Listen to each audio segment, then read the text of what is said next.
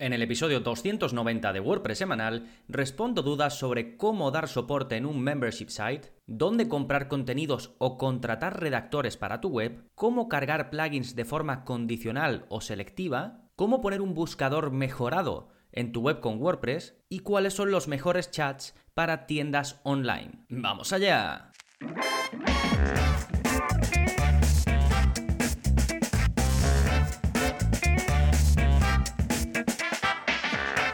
Hola, hola, soy Gonzalo de Gonzalo Navarro.es y bienvenidos a WordPress Semanal, el podcast en el que aprendes WordPress de principio a fin, porque ya lo sabes, no hay mejor inversión que la de aprender a crear y gestionar tus propias webs con WordPress. Y en este caso eh, voy a responder, vamos a hacer uno de esos episodios que hago una vez al mes aproximadamente, en los que atajo respuestas eh, comunes que os pueden surgir a cualquiera de vosotros en el día a día. Ya sabéis que están sacadas directamente del soporte que va incluido con eh, la suscripción en gonzalonavarro.es. Sabéis que tenéis cursos, más de 60 ya, vídeos avanzados de la zona código, más de 240, descargas premium, soporte personalizado conmigo y todo ello pues únicamente por 10 euros al mes. Si aún no estáis apuntados y, lo queréis hacer, gonzalonavarro.es y ahí tenéis toda la info. Entonces, eh, como digo, em, he sacado estas 5 preguntitas que creo que pueden ser interesantes también para los que estáis escuchando ahí al otro lado, independientemente de que estéis suscritos a la formación o no. Pero antes, como siempre, vamos a ver novedades que está pasando en gonzalonavarro.es esta semana. Pues como siempre, como cada semana tenéis un nuevo vídeo de la zona código, en este caso es el vídeo 240, y en él aprendes a excluir la imagen destacada de la galería de producto de WooCommerce. Y esto eh, tiene una lógica detrás eh, muy sencilla. Hace relativamente poco me contactó un suscriptor y me decía que eh, tenía un problema porque las imágenes destacadas que utilizaba para sus productos en su tienda online con WooCommerce, que estas imágenes se muestran por ejemplo en la página de la tienda o en la página de categoría, eh, pues bien, me decía que tenían distintas proporciones de las imágenes que utilizaba para la galería de los productos. Es decir, imagínate que, por ejemplo, la imagen destacada de un producto, no sé, de una camiseta, tiene unas proporciones rectangulares. Sin embargo, después cuando accedes a ver ese producto, a ver la ficha del producto y están las imágenes de la galería, esas imágenes de la galería tienen una proporción pues cuadrada, imagínate, ¿no? Pero claro, además de las imágenes que tú añades a la galería, que lo puedes hacer manualmente, las puedes controlar, también se muestra automáticamente la imagen destacada. Y hay casos en los que no queremos esto, por ejemplo, en los que haya distintas proporciones o en los que simplemente eh, queramos un enfoque distinto, queramos que la imagen destacada pues tenga a lo mejor texto o tenga, no lo sé, algo diferente que no pega mucho con lo que después nosotros queremos mostrar en la ficha de producto, en concreto en la parte de la galería imágenes. Entonces, ¿qué te enseño en este vídeo? Pues por código, simplemente copiando y pegando tal y como te muestro en el código, que la imagen destacada se excluya de la galería de producto y que por supuesto se mantenga para mostrarse en la página de tienda o en la página de categoría, ¿no? En aquellas páginas de archivo donde se muestre una relación de productos y por supuesto aparezca su imagen destacada. Sí, pues nada, lo tenéis em, disponible, ya sabéis que en la zona código lo que hacemos es eso, ver em, cómo hacer modificaciones, ya sea en el aspecto o en el funcionamiento de partes de tu web con WordPress sin utilizar plugins. Y además no necesitas saber desarrollo ni programación porque solo tienes que seguir el vídeo y yo te explico paso a paso lo que tienes que hacer, no tienes que entender el código, aunque me gusta explicártelo para que, para que se te vaya quedando em, y vayas aprendiendo también esa parte. Sí, os voy a dejar el acceso a este vídeo, el enlace directo, en las notas del episodio a las que podéis ir escribiendo en vuestro navegador gonzalonavarro.es barra 290, 290. Sí, fantástico. Esto en cuanto a la zona código, después el curso más reciente publicado, apenas se publicó hace unos días, es el curso de Cardflows. Eh, Cardflows es un plugin que te permite crear embudos de venta en tus tiendas online con WooCommerce. Básicamente sustituyes o siempre o solo para determinados productos el proceso de venta habitual de WooCommerce controlando el diseño de la página eh, de, venta en sí, es decir, la landing page, donde se explica qué te ofrece ese producto o ese servicio, el checkout, es decir, la página de pago, y la página de gracias. Controlas esos tres pasos saltándote la venta que viene por defecto con WooCommerce, en la que estás bastante limitado en cuanto a control, sobre todo en la página de checkout. Sí, también os lo voy a dejar enlazado. Fantástico, eso en cuanto a las novedades. Vamos ahora con el plugin de la semana que se llama Easy Forms for MailChimp. Es decir, em, formularios sencillos para MailChimp. Todo el mundo o casi todo el mundo conoceréis MailChimp, que es esta herramienta o este servicio de email marketing ultra popular, pues que te permite enviar newsletters y gestionar los suscriptores, eh, pues eso, de, de tu listas de correo electrónico. Y claro, cuando nosotros tenemos un servicio de email marketing, pues lo vamos a querer vincular de alguna manera con nuestra web. Por ejemplo, vamos a querer poner un formulario en el que desde nuestra web la gente pueda apuntarse a una lista de correo y ya después nosotros pues les enviamos esos correos para mm, ofrecerle información extra, para invitarles a que compren algún servicio o para lo que sea, ¿no? Y uno de los plugins más populares para vincular los formularios que puedas crear en tu web con tu cuenta de MailChimp es este que os, que os dejo, que es de la empresa Yikes y que es uno de los más populares. Ya está activo en más de 100.000 webs con WordPress, te permite crear formularios ilimitados, los puedes añadir a tus entradas, a tus páginas e incluso a tus sidebars, ¿no? Las áreas de widget. Y es bastante sencillo, lo conectas con tu API key de MailChimp y listo. Y ya pues cada vez que crees un formulario, que además tiene un constructor visual, vamos, medianamente visual, ¿no? Es, eh, vas arrastrando, pues ya lo tienes. Después, si quieres más, tienen, tienen opciones avanzadas que puedes eh, añadir add-ons eh, tanto gratuitos como de pago, pero bueno, está muy, muy bien. Es muy sencillo, así que si buscáis vincular MailChimp con vuestra web, aquí lo tenéis, Easy Forms for MailChimp de la empresa Yikes. Pero lo dejo enlazado, recordad, gonzalonavarro.es barra 290. Perfecto, pues ahora sí, vamos con vuestras preguntitas y con mis respuestas. Y comenzamos con la de Cecilia, que va sobre cómo dar soporte en un membership site. Me dice, hola Gonzalo, en primer lugar felicitarte por tu emprendimiento, me parece genial, de verdad te felicito. Bueno, gracias eh, Cecilia, y me continúa diciendo, quiero preguntarte dos cosas.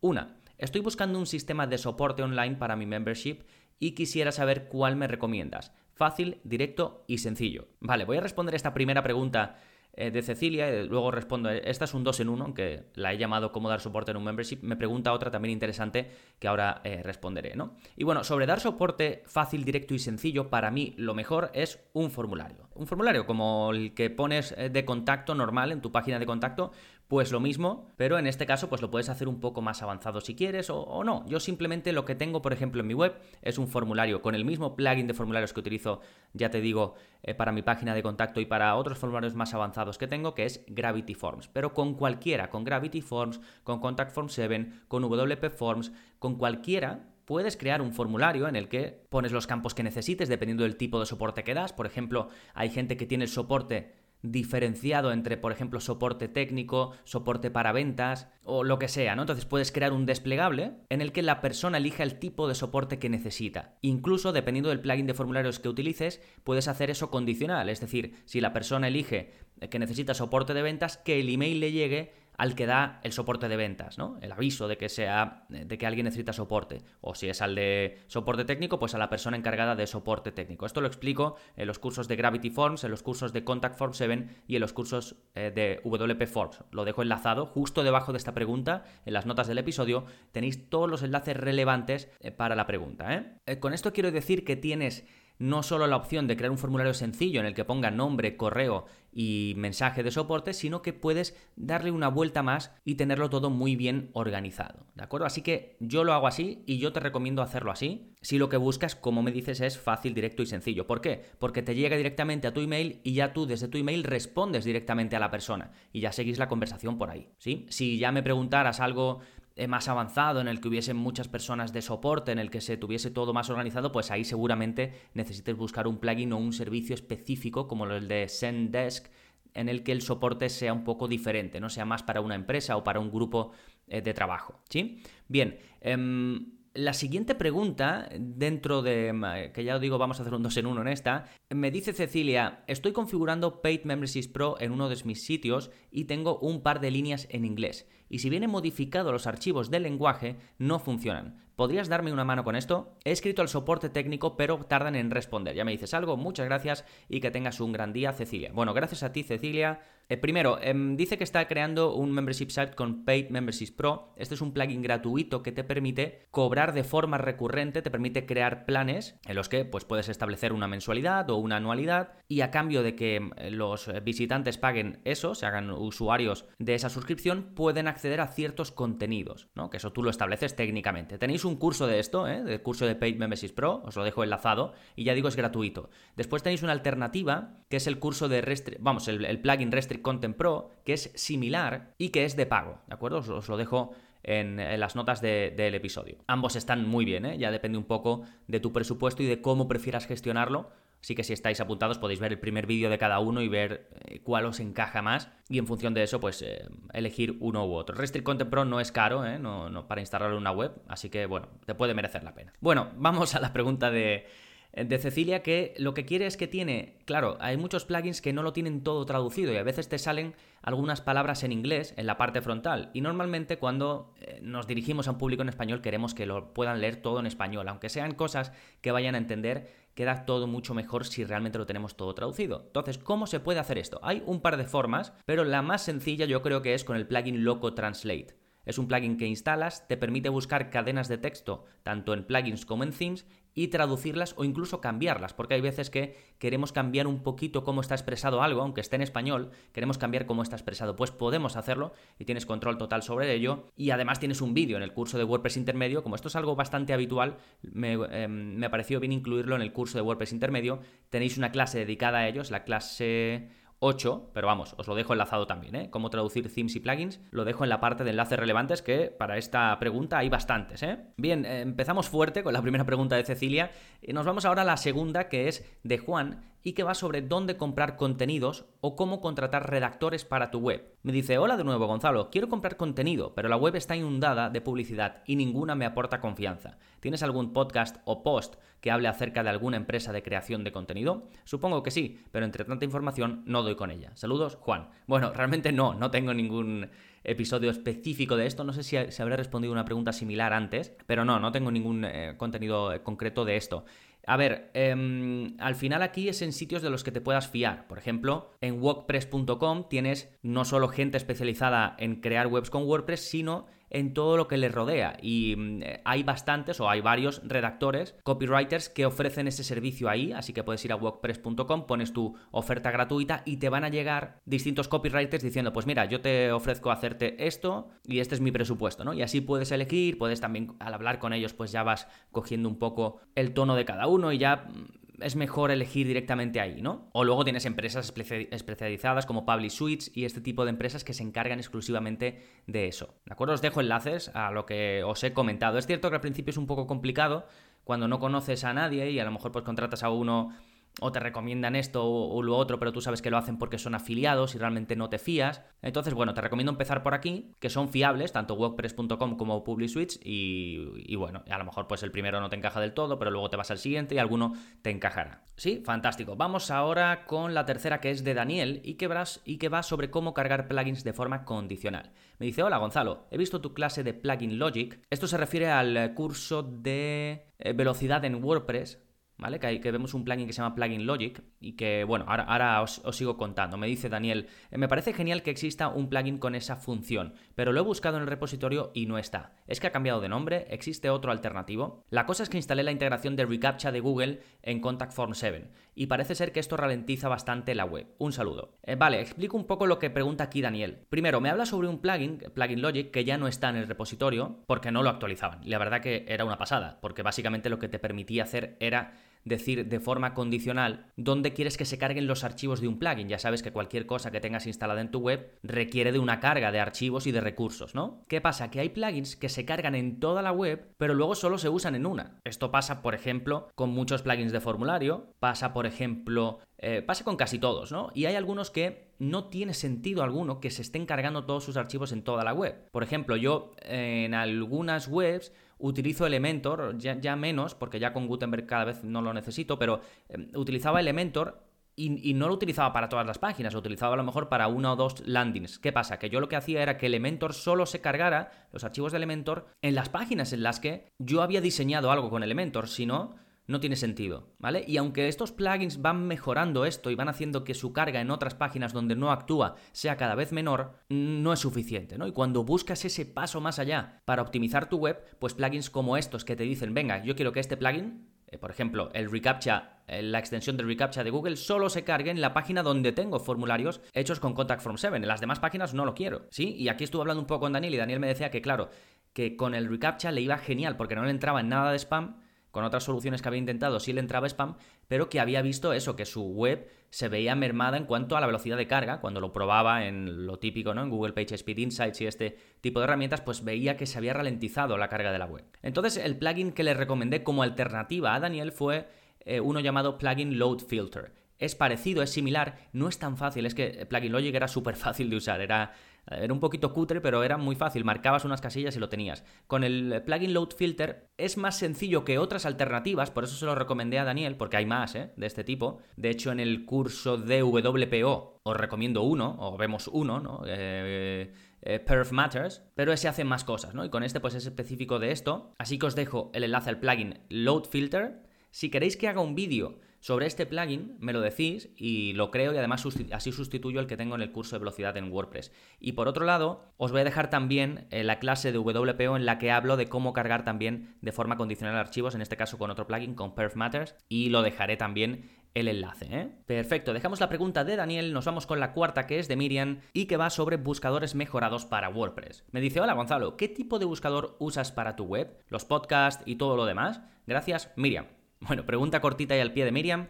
Y en mi web uso dos. Utilizo Relevancy, que es un plugin que mejora la búsqueda por defecto de WordPress te permite controlar un poco en qué línea quieres que vaya cuando la gente utiliza el buscador normal que tú instalas en WordPress, o vamos, que tú usas, que se usa en WordPress, el que aparece, por ejemplo, eh, cuando buscas algo y se va a una página no encontrada y te sale un buscador, el que puedes poner ahora ya con Gutenberg y antes simplemente las áreas de widget, ¿no? El, el que viene de forma nativa, lo puedes controlar, puedes decidir, por ejemplo, ordenar los resultados por relevancia en lugar de por fecha, puedes elegir cómo quieres que se haga el match, es decir, cómo quieres que se trate la palabra o el término que se está buscando, eh, si quieres que se busquen también documentos, por ejemplo, PDF, la posibilidad de resaltar los términos que se han buscado, es decir, eh, opciones bastante básicas, pero que no vienen con el buscador normal de WordPress. Pues este plugin, que es muy popular, ¿eh? 100.000, está instalado en 100.000 webs con WordPress, y, y no te crea, como digo, un buscador nuevo, sino que te permite mejorar el funcionamiento funcionamiento del buscador nativo. Eso es lo que uso por un lado y luego por otro para cursos, la zona código y demás, tengo uno especial que se llama WP Grid Builder, pero esto realmente es el eh, plugin es, muy completo porque me permite crear la forma en la que muestro mis cursos y la forma en la que muestro mis vídeos de la zona código. Por ejemplo, en la página de inicio lo tengo puesto con un carrusel, vamos, eh, con lo típico que puedes ir eh, yendo hacia los lados para ver el contenido. En la página específica de cursos lo tengo puesto todo hacia abajo con un buscador y una parte para filtrar arriba. Es decir, te da mucho control sobre la disposición de contenidos de tu web y los buscadores que puedes poner con respecto a esos contenidos. Es un plugin de pago. Ya os he preguntado en alguna ocasión si queréis que haga un curso de él. Em, uno de, uno de vosotros me lo habéis propuesto, pero claro, necesitaría que, vea un poquito más de interés para sacar el curso porque hay otros contenidos que me proponéis más. Pero ya veo que hay cierto interés, así que bueno, podéis, ya sabéis que desde vuestra cuenta tenéis una parte de sugerencias y ahí me podéis proponer, si os interesa, un, os interesa perdón, un curso de Create Builder, me lo pedís. ¿eh? Es, de pago, pero no es, no recuerdo cuánto vale, es bastante barato. Ahora estoy viendo que eh, con la oferta que tienen ahora de Halloween sale a 34 a 34 dólares al año. Es, baratísimo. Y encima, cuando lo renuevas, tienes 20% de descuento. Está, para mí está tirado de precio, vamos. Y estoy viendo ahora que tienen una oferta de por vida, que vale 104, que, creo que no la tengo, así que incluso la compro, quizás la compro. Bueno, está muy bien de precio. Entonces, eso es lo que uso en mi web para buscadores. Eh, es mi caso. Eh, para vuestro caso, pues no sé, a lo mejor necesitáis eh, alguna otra opción. Por cierto, el plugin Relevancy, el que te comento que te permite mejorar la búsqueda, también te da la opción de utilizar un shortcode para poner el buscador de WordPress donde quieras, buscador nativo. Entonces lo que yo hago es que, por ejemplo, mi página de podcast es una página de categoría, porque yo en las entradas de, de mi web, cuando publico un podcast, lo categorizo como podcast. Entonces tiene su propia página de categoría. Y ya sabéis que la categoría tú puedes editarla y ponerle una descripción. Por ejemplo, si vas a, mi. Si escribes gonzalonavarro.es barra podcast, lo puedes ver, ¿no? Tengo una pequeña descripción, explico el podcast de WordPress semanal presentado por Gonzalo Navarro, tal, tal, tal, todos los miércoles a las 7 y media de la mañana. Y debajo pongo un buscador. Y además los enlaces a escuchar en iTunes, en iBox y Spotify. Eso no es nada de desarrollo ni nada, sino que lo tengo simplemente puesto en la categoría. Te vas a la categoría podcast, en mi caso eh, y hay una parte para poner una descripción, pues lo tengo puesto ahí. Y el buscador lo tengo puesto con un shortcode, que de forma normal no puedes hacerlo, pues se podría crear, ¿no? De forma relativamente sencilla por código, pero el plugin Relevancy te lo crea y te lo permite utilizar. Sí, bueno, eso es un poco así como tengo toda la parte de la búsqueda en mi web. Eh, perfecto, pues dejamos la cuarta pregunta de Miriam y nos vamos con la quinta y última que es de María y que va sobre cómo encontrar un chat o, qué chat utilizar para tiendas online. Me dice, buenas tardes, empecé a montar la web de mi tienda con un tema comprado, con los conocimientos que he aprendido de tus cursos y ahora ha llegado una temporada en la que estoy viendo mayores visitas y ventas. Esperemos que dure. Pues sí, enhorabuena María, esperemos que dure. Y me sigue diciendo, estoy pensando en añadir la opción de un chat en directo.